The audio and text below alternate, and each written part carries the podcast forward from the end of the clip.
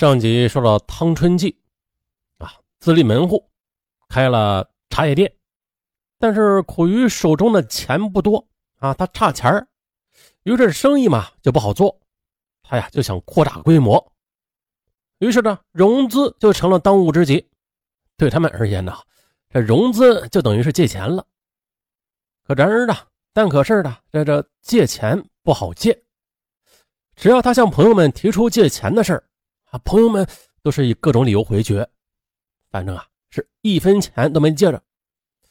按说借钱难，这本是现代的司空见惯的小事啊，寻常小事啊。但是小事这是对于正常人来说的，这件事却极大的伤害了汤春季的尊严，继而使原本健康的心理也是发生了扭曲。用汤春季自己的话来说呀，他是这样说的，他说。这件事情深深的伤害了我，从这时开始，我才意识到了，想要过上有尊严的生活，这金钱才是最重要的。从此，我的心态就开始改变了。现在走到这一步，那件事情就是最初的原因。接着，汤春季又向公安人员披露了自己走上犯罪道路的心路历程。那是二零零四年，茶叶店经营不善，无法继续下去了。于是啊，将茶叶店转让之后，汤春季和汪芝便回到了家乡。很快的，二人便携手走进了婚姻的殿堂，两人很恩爱。两年之后的，他们的爱情结了果实，儿子、女儿也是相继降生了。夫妻俩肩上的担子也就更加的沉重了。妻子汪芝是一个任劳任怨的女人，为了替丈夫承担起家庭的重担。他决定啊，将儿子留给公婆照看，自己带上女儿外出务工。汤春季看到妻子作为一个妇道人家，竟然能这样披挂上阵，自尊心极强的他自然也是坐不住了。在二零一零年春节刚过的一天下午，汤春季啊，在一个麻将摊上，与一个名叫高高的鱼干老乡不期而遇。此前，汤春季对高高已经有所了解了。虽然不知其详吧，但是知道他经营的并不是什么合法买卖，啊，做的呀都是一些见不得人的勾当。但是现在顾不了那么多了，啊，想要迅速的摆脱眼下的困境，摆脱贫困，这冒险精神嘛，还是应该有一点的。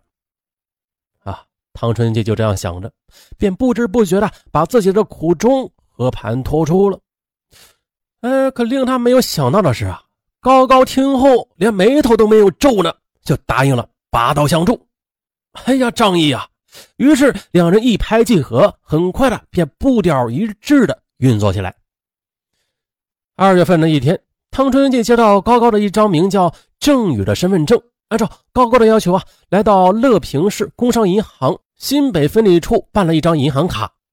办好卡，又将办好的银行卡交给高高时，他得到了高高静候佳音的指令。很快。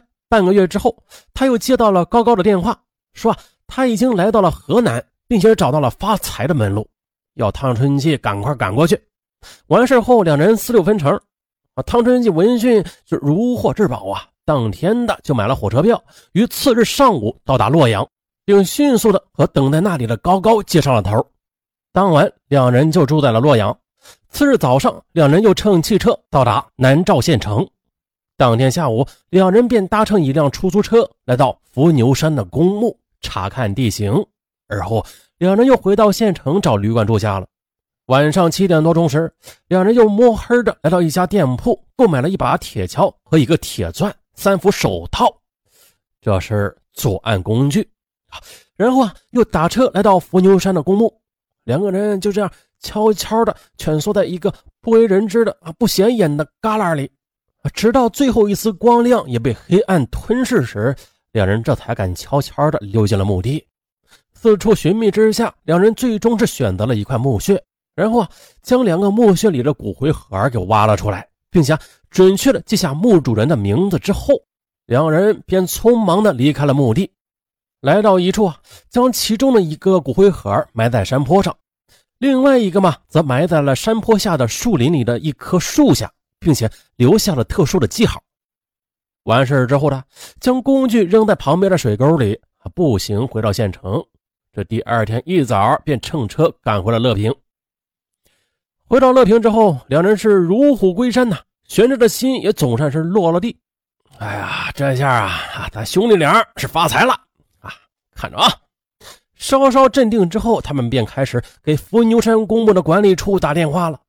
电话打出去之后，很快的就发现，哎呦，这账户上真的多出了四万元钱，两人高兴坏了。哎呀，发现了一条致富的门路啊！高高找人取了钱，分给汤春季一点四五万元，余款留给自己。哎呦，这来钱也太容易了啊！两人又动了歪脑筋，这就回到开头那幕了。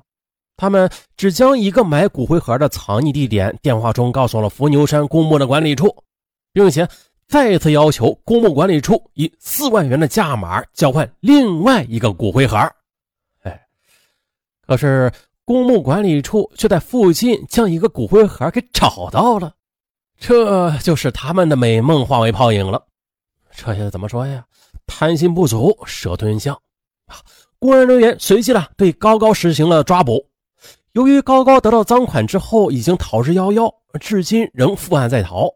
可是呢，在五月二十八日，南邵县的检察院以涉嫌敲诈勒索罪将汤春季给批捕了。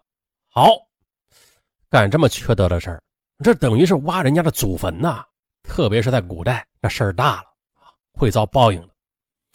那这不，报应来了，在南赵县看守所的一间提讯室内，犯罪嫌疑人汤春季，他行动呆板，双目无神，这浓密的络腮胡子依然遮盖不住他的一脸茫然。乍一看呢，绝对不像是一个年仅三十岁左右的年轻男子。此时的他呀，不知是听不懂南阳的方言呢，还是不愿意回答这些让他备受感情煎熬的问话。起初的。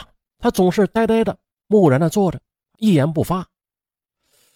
几分钟过后，他情绪有所缓解了，开始回答记者的提问：“你得到的一点四五万元的赃款是怎么花掉的？”“啊，还了四千元的账，打牌输了几千元，还剩两千元，在我的一张卡里存着呢。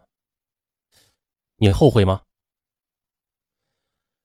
现在说后悔，已经晚了吧？他没有正面的回答，而是反问道：“这也许是他此时此刻对自己的自嘲吧。”那最后一个问题，这个问题很残酷，请你谅解。见他稍稍平静下来，记者问了：“你估计你的妻子会一直等到你刑期结束之后再与你团圆吗？”听到这个问题，他就像是被注射了一剂催醒针一样，身子直了直，又清了清嗓子，想要说些什么。但是很快的，他就像一只被放了气的气球一样瘪了下去，并且把头摇得像拨浪鼓一样。他没有说什么，这一次的摇头究竟是否定啊，还是不知道呢？我们不得而知，但是我相信啊，所有的听友都宁愿相信它的含义是不知道吧？啊，因为只有这样，这个原本很幸福的家庭才有破镜重圆的可能。一失足成千古恨。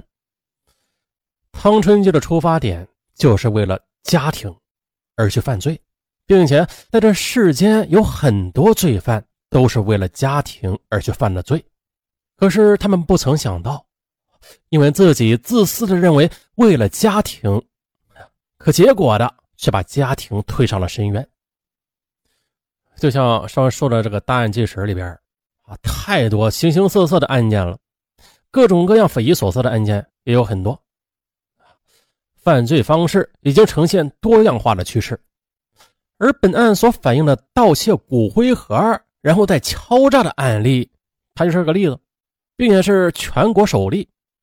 大家不妨静下心来想一想，像这样的匪夷所思的歪门邪道，都有人能想出来。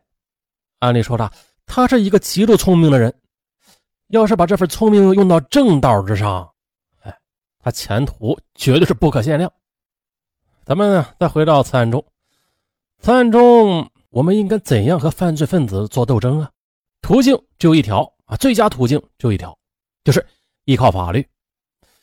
比如说，本案中公墓管理部门和这个犯罪分子做幕后交易，这本身呢也是一种非法交易的，这是一种恶性循环，其后果不但不能维护自己的合法权益，相反只能助长违法犯罪分子的嚣张气焰。